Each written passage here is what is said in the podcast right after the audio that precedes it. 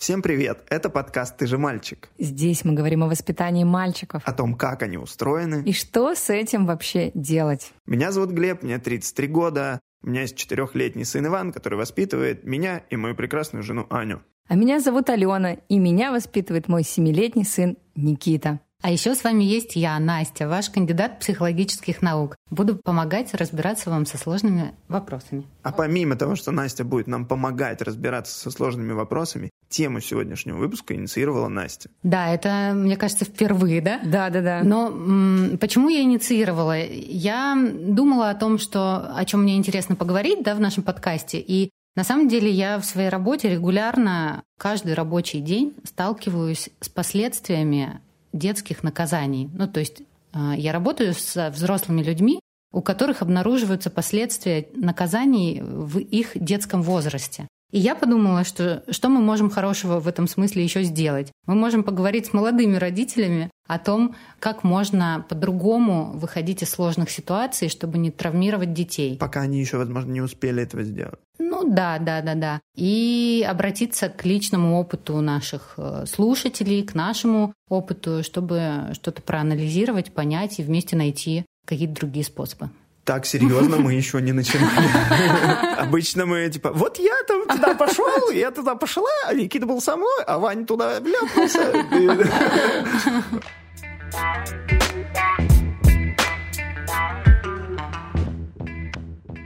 Ну, а вам откликается эта тема как родителям? Откликается. Мне откликается эта тема, и я вот сразу могу сказать, что как такового, вот каких-то, знаешь, преднамеренных наказаний, по-моему, мы ни разу не использовали. Ну, то есть есть какие-то вещи, там, если Ваня, там, не знаю, там, ну вот смотри, например, такая недавняя совершенно история. Ванек какую-то палку там дома от какой-то игрушки что-то отломал, бегал с ней, как этот э, какой-то индеец, что-то там все лупил, игрушки, мебель, там, машину Лего ударил. Ну, что-то разошелся. Угу. И потом бац, и мне ну, попал по голове, по затылку. И я автоматически в этот момент шлепнул его по попе. Блин, он так стоял, чесал попу, вот так, вот так, знаешь, немножко так скукожив лицо. Скукожив? Угу, скукожив, Да, ага. съежив лицо. Что хуже, скукожив или съежив? В общем, и он, так, и он смотрел в этот момент на меня, а я, и, в общем...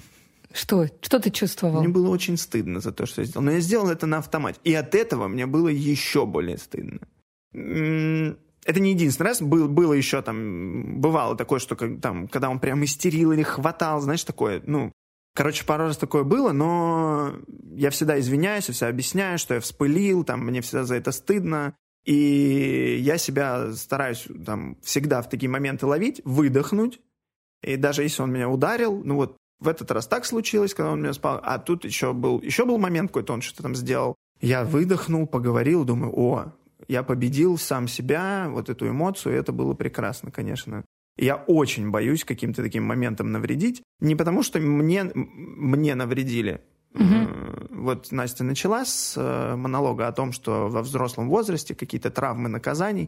Я помню, что меня как-то наказывали в детстве, но у меня нет от этого страданий я вот думал об этом угу. какое-то время назад, когда увидел, как наказывают там прямо на улице. Я шел, думал сам с собой, что шел. Думал, да, но меня наказывают. Я прям помню, что меня могли там ремнем вроде отлупить, знаешь, там и, и в углу я стоял. Ну, я всегда находил чем заняться в этом углу. Э, не в пустой угол меня ставили, рядом со шкафом, там куча всяких предметов интересных было. Подожди, а ты прям э, лупили ремнем, прям... Э, ты ну, помнишь, за что это было и вообще как? Вот, я пришел к тому, что я помню, за что это было, и я до сих пор признаю, что в те моменты я был неправ. Угу. Вот.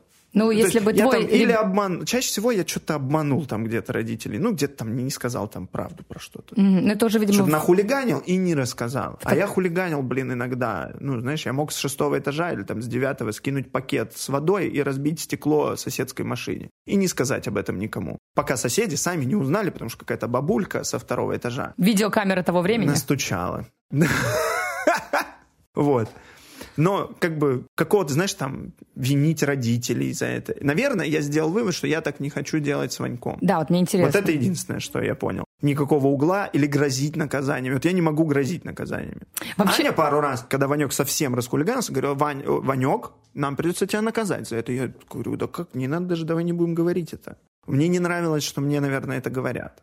Но видишь, наказан. если ты принял э, решение со своим сыном так не делать, это значит все-таки твой опыт внутри тебя тобой оценен как, э, ну... Ну да, да, сто процентов, сто процентов. Но я имею в виду, что у меня нет такого, что мой отец меня травмировал. Ну, нет, так, не такого знаю. нет, но мы же не знаем, какие у тебя могут быть э, неосознаваемые последствия этого. Наверное. Правда? В эмоциональной сфере. Я, я сейчас пальцем в небо, я не, не анализирую. Но тут очень может быть все по-разному. Да? Конечно. Не обязательно так, что вот меня там родители в детстве били, и я вот от этого страдаю, поэтому так себя веду. Ну вот, мы, минуту назад можем... мне было хорошо.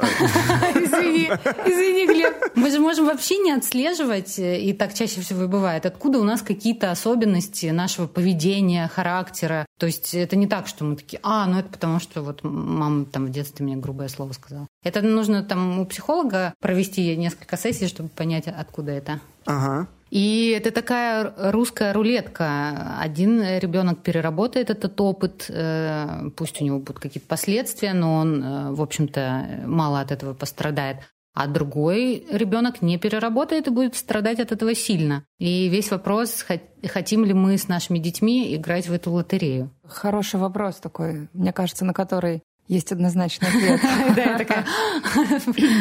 А, что касается меня и Никиты, и слова наказание, я вообще, кстати, иногда использую его, когда я говорю, я сейчас так злюсь, что я даже, наверное, тебя накажу.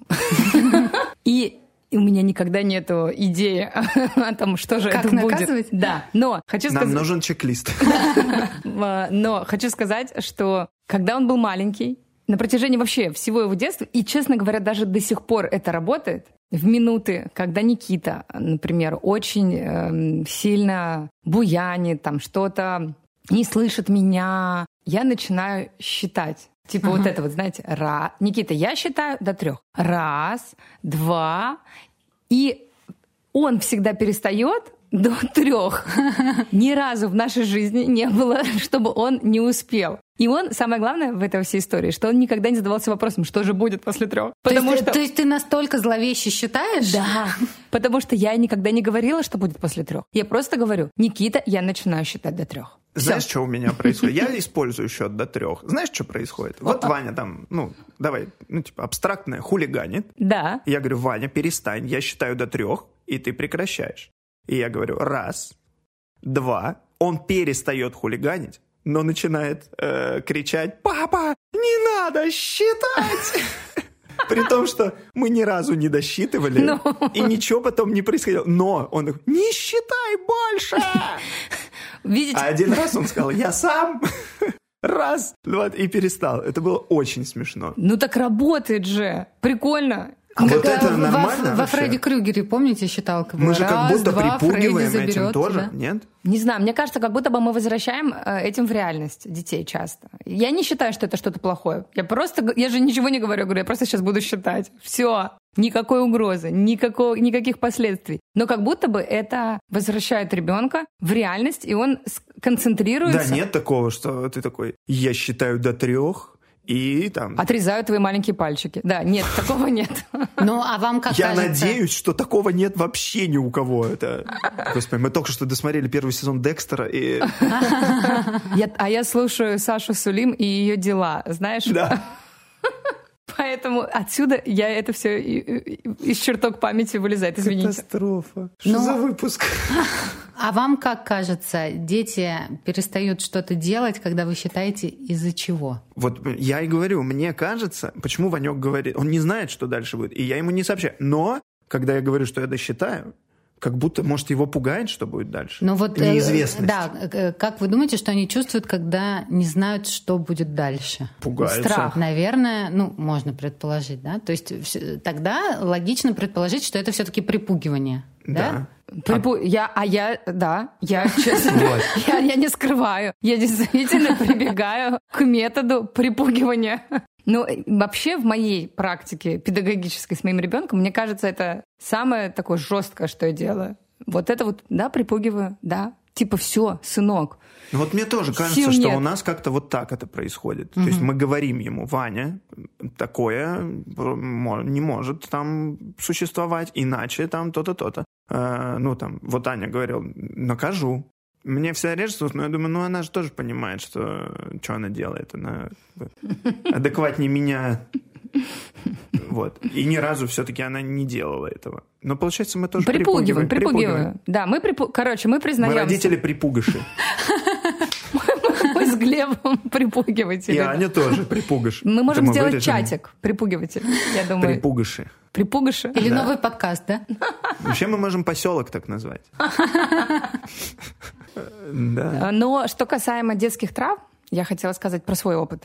Меня в детстве э, физически не наказывали. То есть никто не бил меня, ничего такого я не помню. Мгм. Но э, если вспоминать про, про свое детство, мне кажется, что как будто бы в моей семье было насилие, но оно было эмоциональным. То есть я помню, как на меня или кричали, Мгм. или наоборот разговаривали с такой интонацией, эм, очень злой, я не знаю, такой презрительно сверху. Это да. прям в детстве или подростковое? Ну, я помню, ну, конечно, со школьных, наверное, Мгм. времен я помню это. Ну, как минимум, я точно помню, что в первом или во втором классе, когда я писала прописи, их э, проверяли и рвали тетради. Каждый раз, когда я совершала помарку, тетрадь рвалась. То есть, по факту, как бы никто меня не ударял, правильно, да? Э, Но вы понимаете, насколько это было болезненно, да? Каждый раз ты совершаешь ошибку, и тебя и ты начинаешь всю работу заново. У меня было такое, что я исписала всю тетрадь, кроме последней страницы.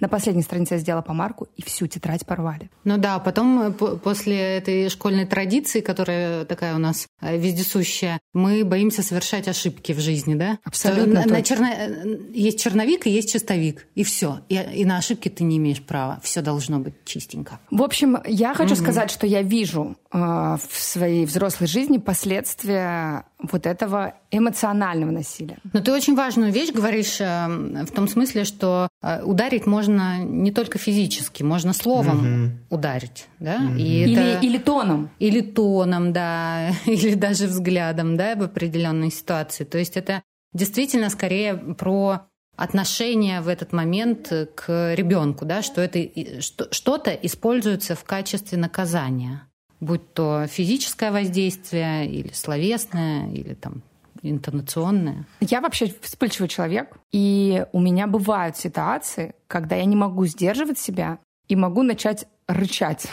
Ну, я вот... э, Ну вот так вот, да, говорить? Не-не-не. Я, я... э, Что, просто рычать? Да, это, кстати, мой способ такой... Что, просто... Да, Ну, я- покажи уже, Когда как. я злюсь, Ну, покажи. я говорю, Никита! Вот так я делаю. Так это не рык, это И трактор говорю, какой-то. Ты понимаешь, что мама сейчас тигр. Я сейчас очень-очень злая. Поэтому мы не можем продолжать там диалог или еще что-то. Видишь, какая злая? Ты есть- в этот момент еще доедаешь антилопу. Вот, ну, как минимум, э, он понимает, что все, это апогей. Но видишь, тут есть все-таки разница, граница. Мы не говорим о том, что нельзя злиться, что родителям нельзя злиться. Пожалуйста, можно Да. и, и нужно. И классно, если вы умеете злиться как-то экологично, да, и показывать это ребенку, что можно вообще-то злиться, и можно злиться, не убивая других людей вокруг. Или антилоп. Или антилоп, да. И тогда ребенок учится по-другому злиться. А если, например, взрослый человек злится и при этом кого-то обижает, э, ударяет, то ребенку-то где учиться? Он учится в семье. И, и он учится в том числе справляться со своими эмоциями, и в том числе с гневом. И тогда он придет в садик, и когда разозлится, тоже кого-нибудь долбанет. Потому что он пока не умеет справляться с гневом. По-другому. И Да. вот по- я и хочу сказать, что вот это, когда я делаю вот так честно ему заявляю, я считаю, что ничего плохого я не делаю. Но в моей ситуации, ой, но в моей жизни были такие ситуации. Я ими не горжусь, просто хочу объяснить, что да, мы тут не сидим в белом пальто, все Конечно. такие святые. Когда я могла крикнуть на Никиту, прям «Никита!» И даже была ситуация, когда я его трясла прям. Ну, то есть Мгм. я его не ударила, но я считаю, что это равно вообще удару. Я сейчас об этом говорю, у меня все Мгм. внутренне мне тяжело, но я прямо стояла, он был маленький, ему было там, наверное, три года. И я прямо, а, он не слушал меня, я остановила его, знаете, как за шкирку, типа, и вот так вот тр- потрясла. И мне кажется, это было очень унизительно, и я испытывала чувство стыда, я его испытываю до сих пор, на самом деле, уже прошло несколько лет. Тогда я еще, наверное, не умела отслеживать эти моменты. Вообще не понимала, что это действие не связано с ребенком. Это действие связано с тем, что я, как сейчас модно говорить, не в ресурсе. То есть я это совершала, я кричу и совершаю какие-то неприятные действия, когда я э, очень устала, когда у меня нету сил на разговор, на диалог. Когда я не способна ни на что, я превращаюсь в животное. И если я чувствую уже рык внутри себя, я сразу же теперь думаю, так, Алена, это дело не в нем, это дело в тебе тебе надо на массаж. Ну, и, грубо говоря, я сразу же начинаю думать, как мне изолировать ребенка от себя и себя от ребенка, да, потому что, значит, нам нужен какой-то перерыв. Пока ты не приведешь э, себя в порядок внутренне. Да. У меня было пару раз такое, что я настолько сильно злился на Ивана, что я просто говорил, Аня, я пошел погулять. Ну, или там, я иду там, я пошел, по, mm-hmm. по, поеду машину там на мойку отвезу. Ну, или что-нибудь такое. У меня пару раз, я прям чувствовал необходимость покинуть это помещение, побыть. Mm-hmm. Прям было такое, что это. Но я, например, э, тоже, бывает, злюсь, и когда я Ивану честно это произношу, на какое-то его поведение, что это неприятно, Ваня, перестань, я сейчас очень злюсь. Он как будто вот сейчас уже научился это слышать. И прям такой, Угу, не злись, пап. Ну все, все, ладно. Ну, я такой вот прям... Понимающе, да? Да, да. Ну да, это не про то, что нет права злиться, да, что нельзя злиться. Можно и нужно просто разными способами, желательно не травматичными для других людей. И про белое пальто, да, как правило, у меня бывают периодически родители приходят, которые наказывают детей физически. А, обычно вот когда люди отслеживают за собой э, что-то, что они хотят исправить в, в воспитании детей, это, как правило, физические. Видимо, какая-то грань все-таки, да, у нас есть физические наказания. А про эмоциональное насилие сложнее отследить. Я хотела сказать, что на самом деле э, такие взрослые, такие родители, мне кажется, во-первых, это очень взрослый поступок, и у меня это вызывает уважение, потому что вообще-то очень трудно прийти к кому-то и сказать, что, слушайте, я вообще своего ребенка бью или ударила, и я там, не хочу так делать. И э, у меня это вызывает уважение, потому что это какой-то смелый такой взгляд на свои проблемы и желание что-то ну, поменять в лучшую сторону. Свои, свои да, да. Неправильные и, поступки. Да, и как правило за, за этим э, за этим поведением все равно скрываются либо собственные травмы, либо э, там состояние действительно вымотанности, нересурсности. В общем-то, никто не говорит, что люди так делают из этого, из, исключительно из садистических наклонностей. Наверное, какой-то процент да, но я надеюсь, что он очень маленький. Я на самом деле тоже ловил себя на том, что я ярче реагирую на какие-то негативные, там, негативное поведение Ивана, там, да, когда он там психует или плохо себя ага. ведет, именно когда я вымотанный и уставший. Конечно. Если я в хорошем физическом состоянии, ну да, он хулиганит, ну да, там, не знаю, он мне грубо ответил, или он там что сделал прям плохое, там ударил меня. Я такой, Вань, не надо. Вот меня вообще ничего не бесит.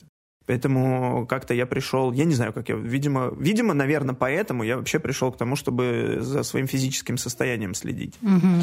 Там и спорт вернул прям, ну, активно, и нет никаких тусовок, ничего, мы вовремя ложимся все спать, когда мы высыпаемся все. Вообще, ты, О, ты да, не хочешь никого наказывать. Важно. Мало того, что когда ты в прекрасном физическом состоянии, я, мне не то, что ребенка не хочется там не ругать, не злиться, ничего, я и себя не грызу за какие-то свои, э, там, ну, типа, за прокрастинацию, да, я вообще в этом плане там могу профокапить все и потом ходить еще пять часов себя ругать, mm-hmm. что вот. тоже непродуктивно. Но когда я в хорошем физическом состоянии, позанимался спортом, выспался, нормально питался весь день, ну да, я там что-то не сделал. И я такой, ну и я завтра тогда просто пораньше сяду это сделать, ты все равно молодец. Короче, родители, следите за, возможно, Дело в этом, что вы хотите наказывать своих детей. Я себя на этом поймал. Слушай, ты очень э, важной темы коснулся сейчас. Я всегда говорю, что в дальнейшем ваш ребенок будет вашими голосами разговаривать сам с собой в взрослом возрасте. Мы уже это как-то обсуждали.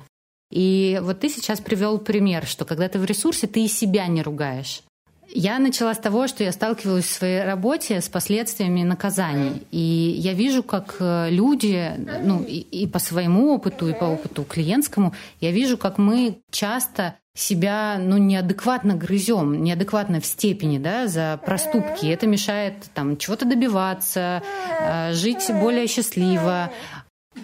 И, грубо говоря, ваше, э, то, как мы наказываем детей, потом трансформируется в то, как э, взрослые люди сами себя будут наказывать. Mm-hmm. За прокрастинации, за какие-то ошибки в жизни, за что-то, что, чего не смогли там достичь, за, за какие-то промахи. А кто их не делает в жизни? Да? Мы все сталкиваемся с промахами, ошибками, с тем, что что-то не получается. И как нам важно уметь себя поддерживать, чтобы идти дальше и справляться с этими историями. Мне просто это так созвучно. Я столько денег на психолога отдала. Именно из-за этой темы, из-за того, что я настолько к себе требовательна. Не, не прощаешь. Потому что, да. ну не потому что, но одна из причин, когда мама говорила, М, а почему не пять? Ага. А у Ксюши пять. Недостаточно. Недостаточно. Хорошо. Понимаете? И такое у меня было все детство, такая история. Типа, угу, понятно. Ну, вообще, Глеб, кстати, когда ты сейчас рассказывал про то, как ты реагируешь на шалости, да, какое-то хулиганство Ивана, когда ты в ресурсе такой, ну да, м-м, ну ничего. Я сразу вспомнила, есть очень классный пример, э, по-моему, это в книге у Петрановской было, такая яркая картинка для меня, когда она говорит, представьте себе большую собаку, маму, рядом с которой бегает маленький щенок. Да. И он же, щенки, они же вообще безбашенные, да? Они там бегают, скачут, прыгают по маме. А, а такое солнце светит, да? А собака просто лежит. Она даже еле хвостом машет, да? Она не обращает внимания. Она там просто к себе подтянет, и там оближет, да, подтолкнет где-то. А он просто бегает, носится, носится, носится. И, и она все время говорит, ну и, по-моему, там была какая-то ассоциация, что представьте, что вы — это собака, вы взрослый, да, вы лежите и наслаждаетесь этим солнцем, этим миром. А что бы вокруг вас ни происходило, не, не поменяет то, что вы собака, которая большая и сильная. Да? То есть сложно себе представить, что вот эта вот мягкая большая собака возьмет и укусит щенка. Укусит щенка, да. Но вот э, проблема нересурсного состояния, истощенности, усталости, что нас как раз-таки выкидывает в детское. И мы детям отвечаем с уровня ребенок-ребенок. Потому что если я как взрослый, я могу там аккумулировать что-то, помогать справляться с чувствами, да, от чего-то отстраниться. А если я реагирую тоже как ребенок, то я даю сдачи. Да, да, да, я понимаю, о чем ты говоришь. Я даже слышала это часто, типа, Тогда я на тебя обиделась. От взрослого человека ребенку. Или бе-бе-бе, типа, не получишь. Я сильнее, а я не дам тебе конфету, не куплю мороженое. Я от кого-то из бабушек слышал э, Ваниных. Да, да, вот и я. От кого-то из двух бабушек. Если одна из них сейчас это слушает. То это не от другой бабушки. Что говоришь, мальчишка, что говоришь? Алена, ну что? Да. Как всегда, ты поговорила с Никитой перед конечно, выпуском. И конечно. на эту сложную тему тоже. И у нас получился очень интересный диалог. И сейчас он нам расскажет всю правду. Погнали! Да, про меня. Никитосик, привет. Приветик. Никита, сегодня мы с тобой поговорим про наказание. Оу, май. Никита, ты знаешь, что такое наказание?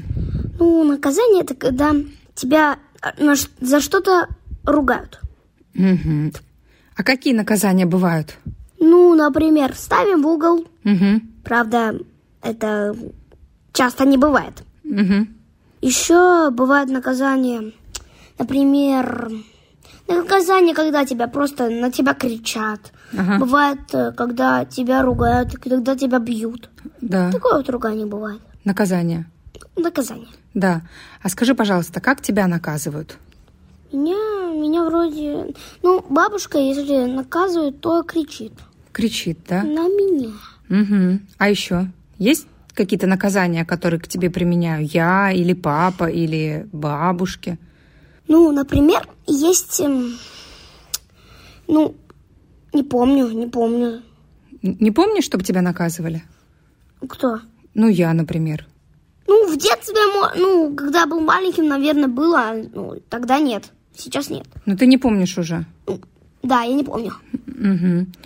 А как ты думаешь, какое самое ужасное наказание для ребенка? Это ставить в угол и бить, и, и, и все, короче, все наказания. То есть, если ребенка бьют и ставят в угол, это самое страшное наказание. Да, и еще кричат. И еще кричат. А тебя били когда-нибудь, ставили в угол? Ну, вроде как ставили в одном садике, Ага. когда я был... Я же, когда же я спал, да? Да, наверное. А- Я, я же был в садике, где я спал. да. Вот. Я, меня там вроде... Там кого-то ставили в угол, меня я не помню. Да, вроде меня ставили. Интересно, почему, когда вставят в угол, именно плачут в углу? Кто, дети? Да. Ну, если тебя ставили в угол, можешь вспомнить свои чувства? Что ты тогда испытывал? Ну, я испы... Ну, меня... А меня не ставили в угол, только других ребят. Я не помню, чтобы меня ставили. Уверен? Ну, один раз. Один раз. Ты помнишь тот раз? М-м. Нет. Нет? Угу.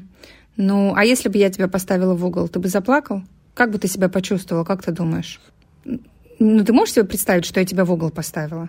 Ну, наверное, ну, могу представить. Что бы ты почувствовал? Грусть, обиду, злость. Угу. А если бы я тебя ударила? Ну, мам, этого точно не произойдет, мам. Так что все. Я не буду отвечать. На это я не отвечу ни за что. А как ты думаешь, когда ты вырастешь, ты будешь наказывать своих детей? Я еще не знаю, буду ли я папой или нет. А, ну если вдруг будешь, Ну, если буду, не знаю. Я- ну, если кто-нибудь разобьет телефон, то что?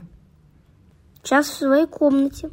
Вот такое наказание. Час в своей комнате, да? Угу. Только с водой, без еды.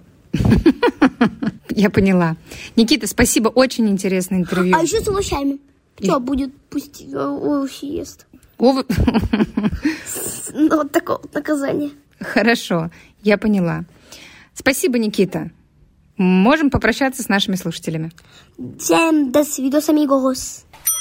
Час с водой и овощами. В твоей комнате. То, что мы называем диетой и детоксикацией, дети называют наказанием.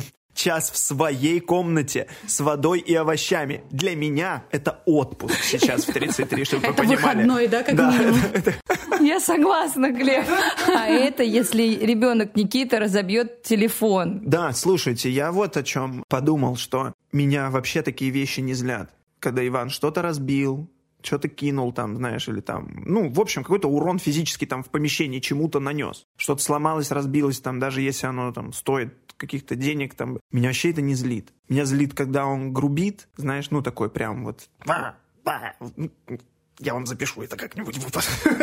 Вот. А вот такие вещи вообще не злят. А я видел много ситуаций, где на подобные вещи так злятся взрослые люди. На детей, именно на детей. Просто, Глеб, смотри, каждого же задевают э, разные вещи, да? Что там у тебя где-то срабатывает. Вот я об этом и хотел сказать. Я к Да. этому и подвел, А. что меня злит вот то, что Ванек там может грубо себя вести или там игнорировать. О, его игнор, как меня злит, когда он игнорирует.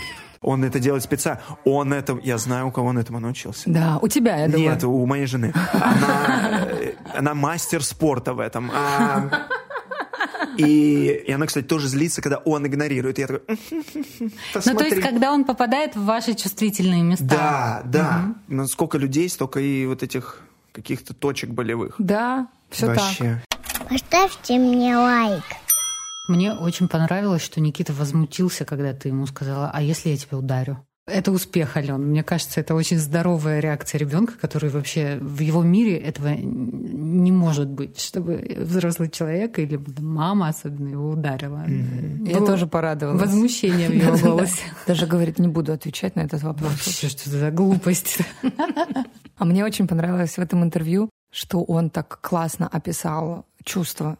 Он сказал, если человека поставить в угол, то он будет испытывать обиду, грусть, злость. Вот и интересно, да, э, в чем цель э, такого наказания? То есть мы ставим ребенка в угол, чтобы что? Ой, это чтобы, прямой вопрос, да. чтобы отомстить? Чтобы он тоже ему было плохо? Если говорить про цель наказания, да, такое ощущение, что вроде бы оно должно быть направлено на исправление поведения, чтобы ребенок что-то осознал. Но по сути оно направлено на такое отмщение. Вот э, он причинил неудобства, какие-то чувства, и он тоже должен пострадать, да? Я не помню кого, но я кого-то спрашивал конкретно по поводу угла. Говорю, а какая цель? Как это поможет? Ну, он постоит, подумает. Я говорю, так он постоит, подумает о том, как ему обидно, что он Да, тут стоит, да, да, да, да. а не о том, что на самом деле произошло. Чтобы подумать о том, что произошло, Надо может, надо об этом поговорить? Да, да, Потому что пока он там стоит один, он думает, ну вот, я тут стою один, пока все развлекаются. Ну или там живут нормальной жизнью. Да, и эффект от таких наказаний он а, обычно замешан просто на страхе наказания. То есть осознание поступка обычно не происходит. Ребенок, если перестанет себя так вести, вот как э, было неугодно да, взрослым, то это не из-за того, что он что-то понял, скорее всего, а из-за того, что он будет просто бояться бои... наказания. да, будет бояться наказания. Это довольно поверхностная такая Это мотивация. подмена вообще понятий просто. Да, это подмена. И еще есть э, такая история, очень часто у детей встречается. Такая неочевидная штука. В общем, если ребенок оценивает наказание как э, чрезмерное, субъективно, понятно, да, тут нет какой-то такой шкалы, по которой мы можем ориентироваться. Но если ребенок считает, что он вот совершил что-то там, не знаю, на 5 баллов проступка, а его наказали на 10, то он впоследствии будет добирать своим плохим поведением. Чтобы оправдать. Чтобы, чтобы выровнять, ну, это несправедливо. Это типа, Это я никого не убивал, меня посадили. Да, да, ну Тогда я- убью. Да, тогда да. убью, да. Ну вот это утрировано, но этот механизм очень часто у детей работает. А, а родители потом, да мы и так уже, и так уже. на-». И это замкнутый круг, потому что родители начинают э, злиться еще больше, ужесточать наказание. Ребенок воспринимает это, понятное дело, неосознанно. Как, ну блин, вообще это, это, это чрезмерно, значит, у меня есть какой-то пул к- Ага. плохого поведения, который я могу еще. Я же уже отбыл срок, да? Мгм. за, за преступление, которого там не такое сильное совершил, как мне Мгм. кажется. И это очень субъективная вещь. И все, и начинается замкнутый круг, э, отношения портятся, и это очень неочевидные вещи. Как это интересно. Я никогда об этом не задумывалась. Классная, Настя, информация. Да, супер. Да, я тоже когда-то была этим удивлена, когда вот в практике это обнаружила. У меня не было своих детей, да и сейчас маленький ребенок пока еще так не сталкивалась, но это очень работает, очень. Это обивка. Очень интересные истории нам написали. Хотелось бы прочитать все, но, к сожалению, физически это просто невозможно. Поэтому мы выбрали несколько. Мы еще хотели сказать, что вы не думайте, что мы выбираем истории, потому что какие-то классные, а какие-то нет. Мы даже когда отмечаем, какие ответы мы хотим почитать, они часто не совпадают. Мгм. То есть, э, ну, таким образом мы практически все замечаем. Да, мы стараемся отбирать то, что можно чуть подробнее обсудить, и некоторые истории просто по своему смыслу могут совпадать друг с другом. И если мы вас не прочитали, ну, ребята, мы прочитаем вас в следующий раз. Пишите почаще. Мы точно до вашей истории доберемся. У нас есть, кстати, слушательница. Она писала истории, писала. Мы не читали, не читали. Потом как прочитали. Она потом как в комментариях этому обрадовалась. Это было... Она ждала. То есть она не отписывала. Я не знаю, она сейчас подписана на нас вообще или нет. Конечно. Она добилась своей цели, чтобы ее историю писать и ушла в другой подкаст. Так, ладно. Готовы? Да. Погнали. Тема тяжелая, истории тоже непростые, но начнем с той, которая начинается с того, что мне очень нравится. Здравствуйте, любимые ребятки из любимого подкаста. На связи снова мама четырехмесячного мальчика, поэтому мне пока тут нечего сказать, но я расскажу о себе. У меня мама очень вспыльчивая женщина, поэтому в моем детстве меня наказывали с применением физической силы, к сожалению. Это и ремень, и вещи потяжелее. Как-то раз мне прилетело тяжеленной книгой прямо по голове. Мне 29 лет, а я до сих пор это помню. И очень часто в подобных конфликтных ситуациях, когда я пыталась отстоять свою позицию, мои родители приводили такие аргументы, мол, ты еще ссыкуха малолетняя, ничего не понимаешь, уважай старших и так далее. То есть подобные общие фразы и никакого конструктивного диалога и аргументации, в результате чего из нас с мамой, к сожалению, на сегодняшний день не получилось подруг, как это часто бывает, когда дочери вырастают, сами обзаводятся детьми, все кризисные моменты позади. Мама до сих пор любит напомнить, что она старше, опытнее и знает больше, порой, когда этого совсем не нужно и не просят. Так вот, к чему это все. Оглядываясь на свое детство и анализируя мое отношение к матери сейчас, я хочу максимально уйти от того воспитательного паттерна, который для себя выбрала моя мама. Я хочу, чтобы моему ребенку было не страшно признаться, что он получил двойку или порвал штаны, и тем более не собираюсь использовать в качестве наказания физическую силу. Мне бы хотелось, чтобы мой ребенок видел во мне друга, который его выслушает и поймет, подскажет, как быть и не будет обесценивать его проблемы, толдыча, что это все не важно, главное – учеба, как это было у меня. Я понимаю, что существует тонкая грань между тем, чтобы между родителем и ребенком были доверительные дружеские отношения, и тем, чтобы ребенок не сел тебе на шею и не пользовался твоей добротой. Надеюсь, Настя в выпуске подскажет, как найти эту золотую середину, потому что я считаю это очень важно, быть одновременно и хорошим воспитателем своего ребенка, и лучшим другом. Спасибо за внимание. По скрипту. Очень надеюсь, что мой ответ окажется достойным того, чтобы его добавили в выпуск, и Глеб прочитает его своим особым голосом. Вы довольны? Да. Настя, Да, в- во-первых, меня, конечно, очень трогает эта история, и очень много сочувствия возникает. Я думаю, что маме нашей слушательницы вообще повезло, что с ней дочь э, сохраняет отношения, потому что довольно часто такие вещи настолько портят отношения, что люди не общаются во взрослом возрасте со своими родителями или общаются только по функциональной необходимости какой-то. Вот. А по поводу границ и дружбы, мне, конечно же, есть что сказать на эту тему, но я опасаюсь, что это несколько другая тема, не про наказание, и, может быть, это классная тема для отдельного выпуска про близость с ребенком, про границы, когда там мама, папа, друзья или родители.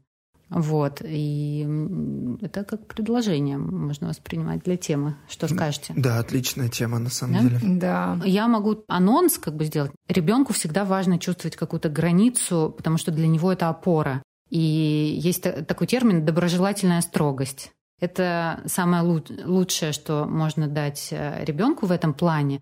И это не мешает близости. Можно быть близким с ребенком, и можно быть строгим, но доброжелательным. И это создает чувство безопасности. Доброжелательная строгость звучит как то, что хотелось бы получить. Да, и э, мы можем обсудить это в отдельном выпуске Да. вместе с э, нашими слушателями. Прикольно, я уже Да? заинтригована. Конечно. Меняем тему прямо сейчас. Меня, знаете что?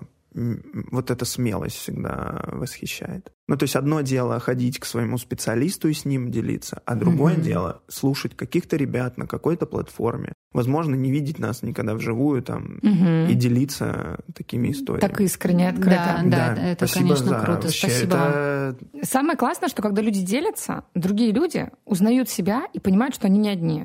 А эта история, например, во мне вызвала ну, тоже очень много сочувствия и понимания, потому что у меня были какие-то там похожие вещи, и тоже мама там мне говорила, что учеба главное, да, а все остальное, а все остальное это вся моя жизнь, да, это как бы значения не имеет. М, И самое интересное, кстати, кажется, это тоже тема опять бабушек, дедушек, как они относятся к нашим вот этим методам воспитания без наказания. Моя мама а, какое-то время назад, сейчас уже все, она уже успокоилась, она вздыхала и говорила, целуйте их в попы. Время, говорит она, непуганных детей. м, И вот это ключевое, мне кажется, да, что в основе воспитания как будто бы тогда было вот это чувство страха, да, я напугаю его так, что он, ну, они же тоже делали это из хорошего побуждения. Я напугаю свою дочь так, чтобы она была в безопасности, чтобы она боялась что-то сделать лишнее, и я ее таким образом оберегаю через чувство страха, да. Да, А и, бо- и бояться в, та- в таком ключе, бояться можно разных вещей. Э, Машины, устраиваться на работу, заводить отношения. Тут вообще простор просто для Огромный. неврозов. Да, да, да, да, да. А тут вот, представляете, мы растим таких непуганных детей, которые действительно порвали штаны и пришли и сказали, а я штаны порвал. Потому что они знают, что с них не снимут эти штаны и не дадут им по башке этими штанами. а спросят, вау, а что случилось? Да, что случилось, при каких обстоятельствах? Можно же поговорить, не обязательно обесценивать действительно эти рваные штаны, можно же сказать, «Э, сынок, слушай, это уже там десятые штаны на этой неделе. К сожалению, бюджет нашей семьи не способен вынести такое количество. Давай Поэтому будем мы их зашьем. Да, мы зашьем их, но давай ты будешь аккуратней, да, может быть, как-то избегать каких-то э, острых Мне углов. кажется, что во многих случаях, когда ругают за порванные штаны, я вот вспоминаю каких-то своих одноклассников, которые этого очень боялись. У меня были такие ребята, которые, господи, я испачкал куртку мне, все. И м, это были ребята из семей, где, возможно, ну, эта куртка была большой частью семейного бюджета, знаешь, ну, ну в общем, Так, не в конечно, непростом для- положении это Да. как будто все было. И, наверное, если уж копать, знаешь, что ну, эти родители неплохие люди, просто они понимают, что сейчас он ее порвал, и что делать дальше. И, ну, в общем... Так, Да это, никто не конечно, говорит, конечно. Не, что я плохие, просто да, начинаю сейчас да. об этом думать. Э, Я не говорю, что кто-то плохой. Я говорю о том, что мы как будто все э, под силой обстоятельств ну, в какие-то моменты перестаем себя контролировать и вот ругаемся, наказываем. Так и есть. Но для этих родителей это не просто штаны или не просто куртка, Да, да. это символ там потраченного времени, ресурсов, э, сил, э, страх за будущее. Там может быть куча-куча всего. Но Да. на, на то мы и взрослые, чтобы рефлексировать свои переживания, мысли, что дети до определенного возраста не способны еще. Да, напоминать себе о том, что мы умеем это делать. Да, поэтому у нас больше ответственности Да. в отношениях с детьми. Именно поэтому. Меня вот до сих пор не отпускает фраза Насти, что я повел себя в этот момент не как взрослый, а как ребенок. Я думаю, что в большинстве случаев мы просто не ловим себя в этот момент. Да, да, ныряем в это детское, Детское обидное. состояние, да. Ой, а мальчик, это мой подкаст. Идем дальше, да? Да. Да. Дальше у нас будет не просто история, а диалог двух слушательниц, который состоялся в комментариях под опросом к этому выпуску. Ну-ка. Поехали. Да, наказываю. Когда сын начинает творить дичь, то прерываем и отводим в комнату подумать, прерывая то, что делать нельзя. Да, это прекращает опасные действия его. Или неприемлемые действия, бросание предметов в людей или драка. Я жду, когда сын подрастет и начнет разговаривать, обсуждать. Пока что в свои два с половиной разговоры и увещевания не всегда эффективны. Нет, я наказываю только от отчаяния, когда другое уже не сработало. Так что не о чем жалеть. Ответ другой слушательницы. У нашего такой же возраст. И нам помогает обняться, поболтать и вместе заняться чем угодно. Обычно он привлекает к себе внимание, кидая что-то. Объясняем, что лучше подойди и обними меня. Вдруг поможет и вам. В моменте, конечно, хочется рявкнуть, но обнимашки эффективнее. Очень интересный диалог. Вот мне хотелось бы, Настя, чтобы ты прокомментировала просто все. И то, и другое. И то, и другое. Действительно, мы сейчас очень много говорили о том, что с ребенком нужно вести диалог. Но вот ему еще не в силах это делать. Ему меньше там трех лет. И мама одна говорит, мы наказываем, отводим в комнату. Ну, в принципе, Никитина, да, схема. Только непонятно, там, с овощами и с водой. В комнату без, подумать. Или без. Что ты думаешь? Во-первых, э, с ребенком разговаривать можно с рождения, просто разные ожидания от ребенка, да, что он поймет, не поймет, ответит или не ответит. Но, кстати говоря, когда вот я слушала сейчас э, этот ответ слушательницы, я, если честно, не, не особо воспринимаю этот метод как наказание. Может быть, в той части, где вот э, написано, что пусть подумает, да, там уже что-то такое начинается. Но вообще прерывание какого-то действия, если это не насильственно, если ребенка не, не швыряют, не знаю, не рычат на него грубыми словами, а, допустим, ребенок начинает драться, если его как-то бережно изолировать вот в этот момент в другой комнате и сказать ему, что как, как только ты успокоишься, мы вернемся. Или там сказать правила. Мы возвращаемся, если ты не дерешься. Если ты дерешься, мы будем сидеть здесь. Ну, то есть э, сказать ребенку правила, чтобы он понял. Не, не, не объяснять ему, что он какой-то плохой или там, не знаю, чтобы он сидел о чем-то думал. Ну, если с ним тяжело еще разговаривать, если у него речь еще не сформирована в полной мере, то о чем он там может думать серьезно, рефлексировать, да? Вообще способность рефлексировать гораздо позже появляется. Но зато ребенок может на уровне правила что-то понять, да? Вот типа, если я дерусь, если я ударяю, меня уносят в комнату. Причина Э, следственная. Причинно-следственная связь. Вот и все. Если это делать без агрессии, без какого-то дополнительного вот этого накала, то ребенок вполне в этом возрасте сможет это правило воспринять. Я как раз помню, кстати, живой пример. Мы ездили на всякие физкультурные занятия, вот когда Мгм. Ваньку было как раз два с половиной. И он мог там в процессе игры кого-то толкнуть или начать там задираться. И я просто брал его, мы одевались и уезжали домой. Пару раз э, именно так мы и делали. И после пары раз он переставал себя так вести, он больше никогда ни с кем не... Что? Меня кто-то проклял. Я кого-то, знаете, как будто в Гарри Поттере потихоньку начинает действовать заклинание. Я внешне не сильно превращаюсь сейчас в кого-то. Нет. Ну да, было очень смешно, что ты с каждым словом терял Терял, голос. Забавно, что э, я в этом выпуске вызываю смех не шутками, а... Слабостью Да, некой да. физической. Да. Но, э, возвращаясь к этой истории, важно ребенку в такой момент, во-первых, не давать дополнительного эмоционального накала, потому что он сам уже взбудоражен, перевозбужден, да, раз он там бьет, дерется, это уже там гиперактивность какая-то. То есть мы э, делаем это без эмоционального накала, это первое. А второе, важно ребенку давать условия возвращения. То есть, что надо делать, чтобы все вернуть. Угу. Да, или чего не делать. Угу, угу. Ну И вот смотрите, это будет работать. другая слушательница говорит, а вы его обнимите. Вот мне кажется, что, ну, вспоминая Никиту в этом возрасте, да, когда он э, в состоянии демона, эм, ну, не хочется даже обнимать, например. Ты можешь вообще не хотеть этого делать. А мне кажется, нельзя обнимать человека, если ты этого не хочешь делать. Мгм. Это первое. И второе, это тоже как будто бы как такое некое насилие, да, то есть ты обнимаешь против воли. То есть вообще в целом, мне кажется, нужно ребенка, как, как бы мы их не, не понимали, что они такие маленькие, можно с ними делать все что угодно, нельзя обнимать детей и целовать против их воли. То есть нужно сказать, можно я тебя обниму? Конечно, мне кажется, когда ребенок злой и взбешенный, он скажет «нет». И насильно обнимать тоже, мне кажется, не выход.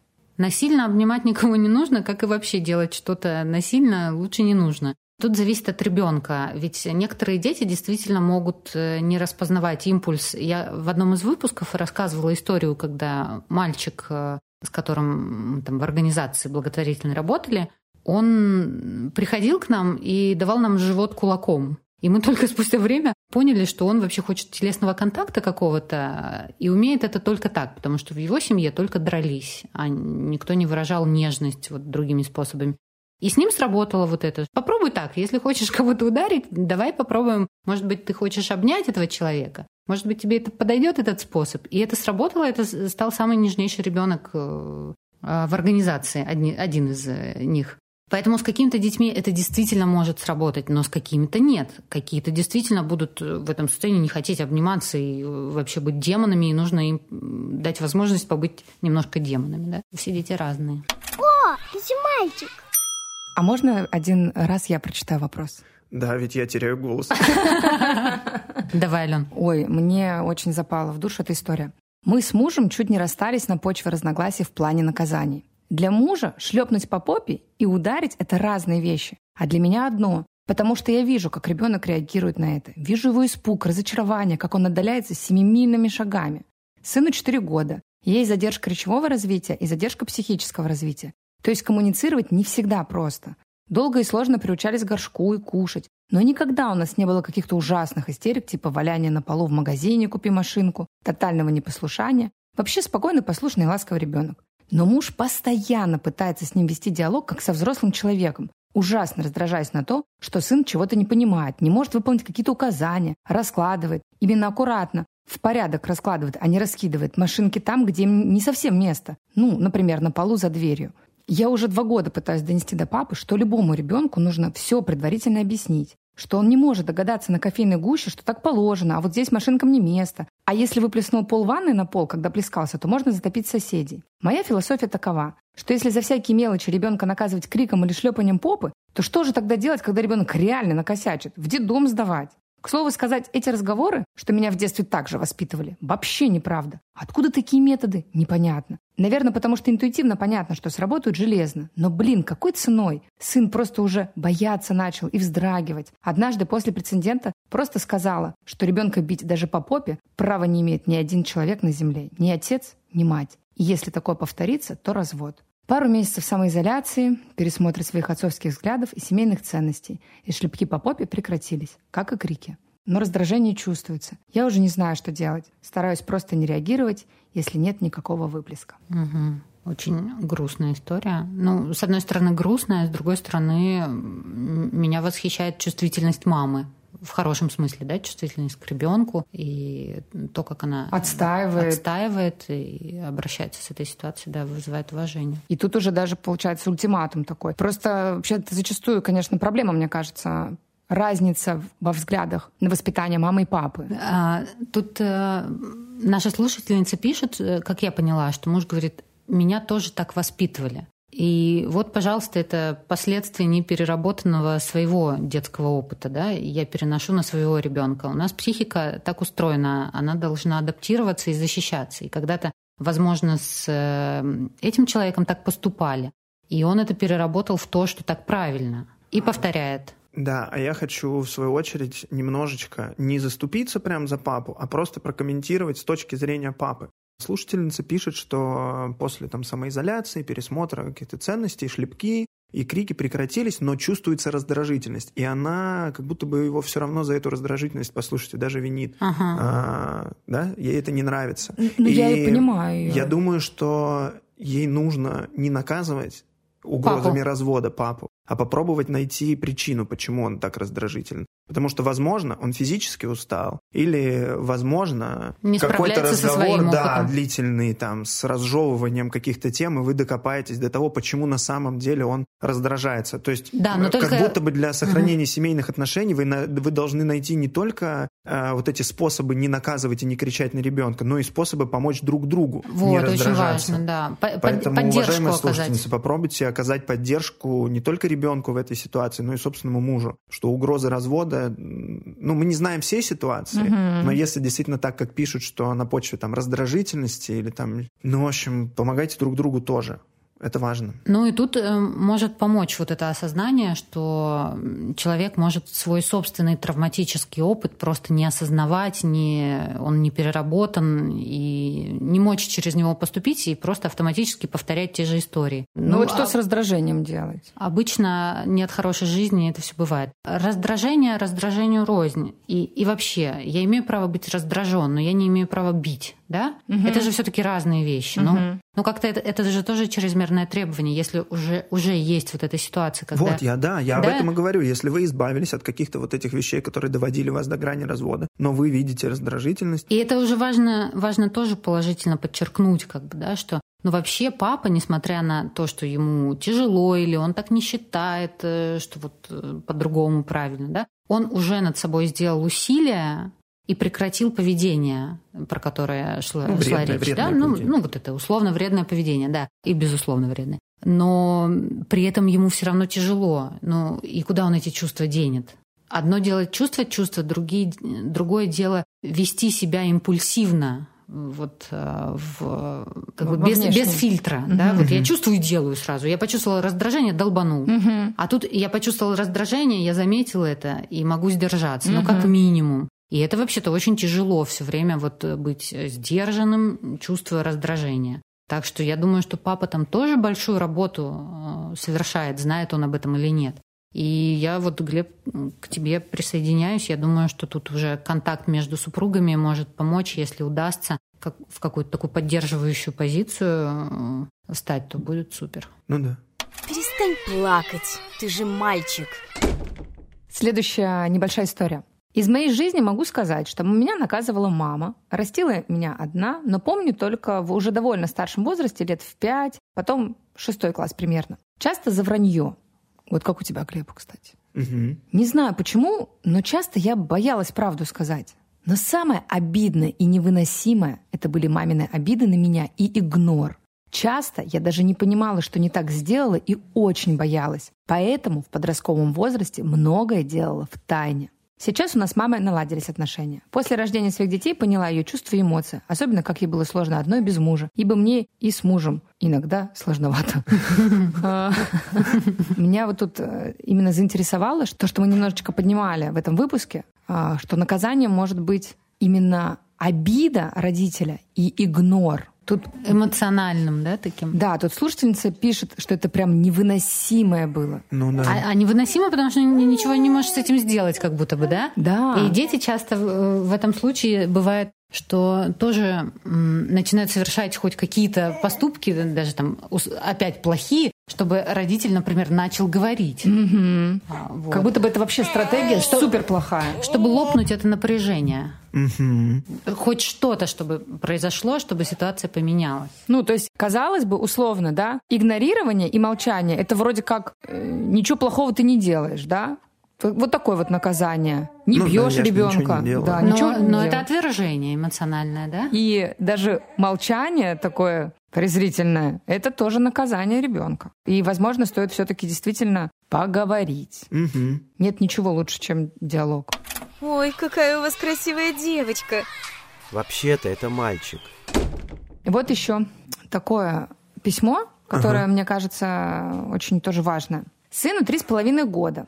Он очень активный, и часто, когда заигрывается, его не остановить. Совершенно не слышит, что ему говорят, и кажется, что делает назло. В такие моменты я могу сорваться на него, шлепнуть по попе или накричать. Когда эмоции зашкаливают, поставить в угол бывает спасением, чтобы дать возможность успокоиться себе и ему. После мы разговариваем и проговариваем, за что и почему. Очень злюсь на себя, что срываюсь на ребенка, но другого выхода остановить пока не нашла.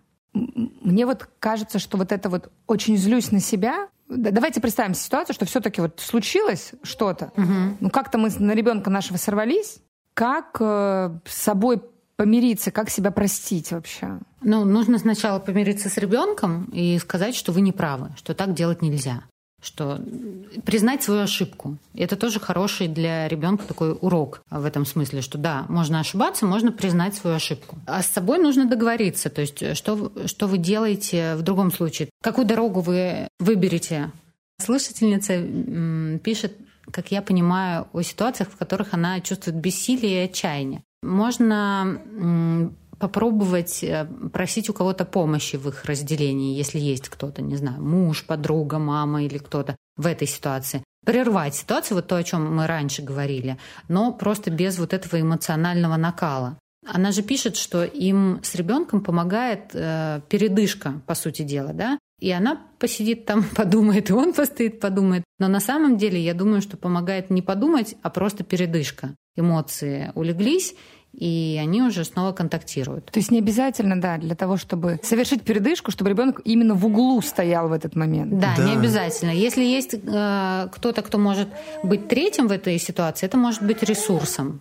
Просто буферной помочь. зоной. Буферной такой. зоной, да, да, да. Потому что, ну, выглядит так, как будто ресурс заканчивается, и вот эта штука происходит. Угу. Я вообще понимаю прекрасно. Я ращу Никиту одна, и у меня зачастую нет этой буферной зоны. То есть мне бы хотелось, чтобы был какой-то человек, которому я бы сказала, все, забирай его. Я, ну, ты даже, Глеб, рассказывал, я так злился, что говорил, я поеду мыть машину, да. Но я понимаю, что те родители, которые растят детей в одиночестве, они просто не могут так сделать. Они не могут просто оставить там свою трехлетку и, и убежать. Пойти, да. да. Какие я находила выходы? Это... Да, поделись. Тут, кстати, тоже где-то кто-то из слушателей писал, что прятаться в ванной, в, ту... в туалете. Она говорит, я прячусь в туалете и кричу. Я не кричала, но да, как вариант, это все-таки какое-то другое помещение в квартире, если оно есть, да. И тут уже, кстати, можно там, не знаю, мультик, не знаю, что угодно, а подкаст, аудио какой-то для ребенка, сказка.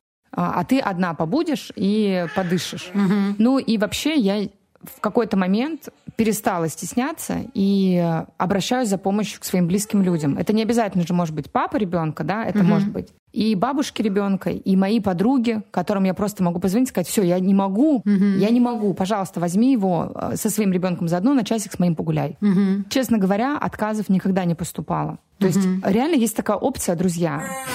Не стесняйтесь просить их э, как бы сконтейнировать эмоции вашего ребенка, когда вы не в состоянии это сделать. Да, У меня было класс. даже такое, что я просто отвозила ребенка к подруге. Он там был ангелом. Она говорит, просто ангел.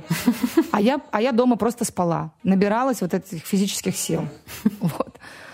Так что я понимаю, что может быть, конечно, сложно. Но выходы есть всегда, я так думаю. Да, ну что, давайте резюмируем. Давайте.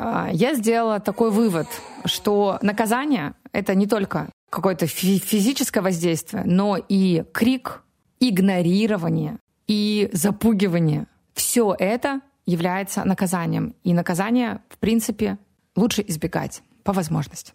Э, мой вывод такой, что во всех ситуациях нам нужно проанализировать, почему нам это хочется сделать, да, почему нам хочется наказать, э, почему нам хочется прикрикнуть, и найти какую-то причину. Вот я уже об этом говорил, я хочу сказать просто еще раз, что это либо какая-то собственная усталость, вымотанность там физическая, эмоциональная. И если вы видите, что ваш партнер, там, жена, муж э, как-то так себя ведет, ну, не ругайте его за то, что он ругает ребенка. Попробуйте найти причину, почему он так делает. И, возможно, все это поможет. И разрешится как-то. Да. Ну, эм, я резюмирую, наверное, высказав свое личное мнение к наказаниям, я воспринимаю наказание как некий атовизм, жестокий такой из прошлого, который, в общем-то, в принципе, нам уже и не нужен для того, чтобы достичь тех целей, которые ставятся с помощью наказания. И более того, этот атовизм, он не приводит к этим целям. А на самом деле это такая пустышка и подмена. И Я думаю, что самое ценное это отношения с детьми. И очень часто из-за наказания они страдают, и это растягивается на года. Поэтому Данин. А, Поэтому мне кажется, очень важно заботиться о себе, чтобы заботиться о своих детях. Очень красивая и важная мысль. А еще можно я доп- Да, дополню свой вывод? Давай. Если уж вы где-то сорвались, там, прикрикнули на ребенка или там припугнули его счетом, как это в наших семьях оказалось одинаково, Ага. не стесняйтесь ребенку потом сказать о том, что вы были неправы. Это вообще отлично, мне кажется. Признать при ребенке то, что ты вспылил, ошибся. В Это- этом нет ничего страшного. И это дает еще понимание ребенку, что с ним так нельзя, что это что-то ненормальное произошло, что так быть не должно. Да? Да, Еще, я- возможно, он тоже в будущем научится не бояться признавать свои ошибки. Да. Абсолютно точно. И не попадет в ситуации каких-то абьюзивных отношений. А вам не кажется, что вывод э, приближается по хронометражу ко всему выпуску? Все, спасибо вам большое за историю. Еще раз спасибо за смелость э, и искренность в том, что вы нам пишете. Мы, к сожалению, не можем просто все прочитать. Хотя потому что, хочется. Да, вас в телеграм-канале становится все больше, историй становится все больше. И если вам не хватило в выпуске, и вы хотите почитать еще истории и вопросы слушателей, отправляйтесь в наш телеграм-канал, там действительно много всего. Будем рады вас видеть там. И спасибо, Настя, спасибо, Алена. Спасибо, Спасибо, ребята. Глеб. Услышимся в следующих выпусках. Пока! Пока-пока! Пока.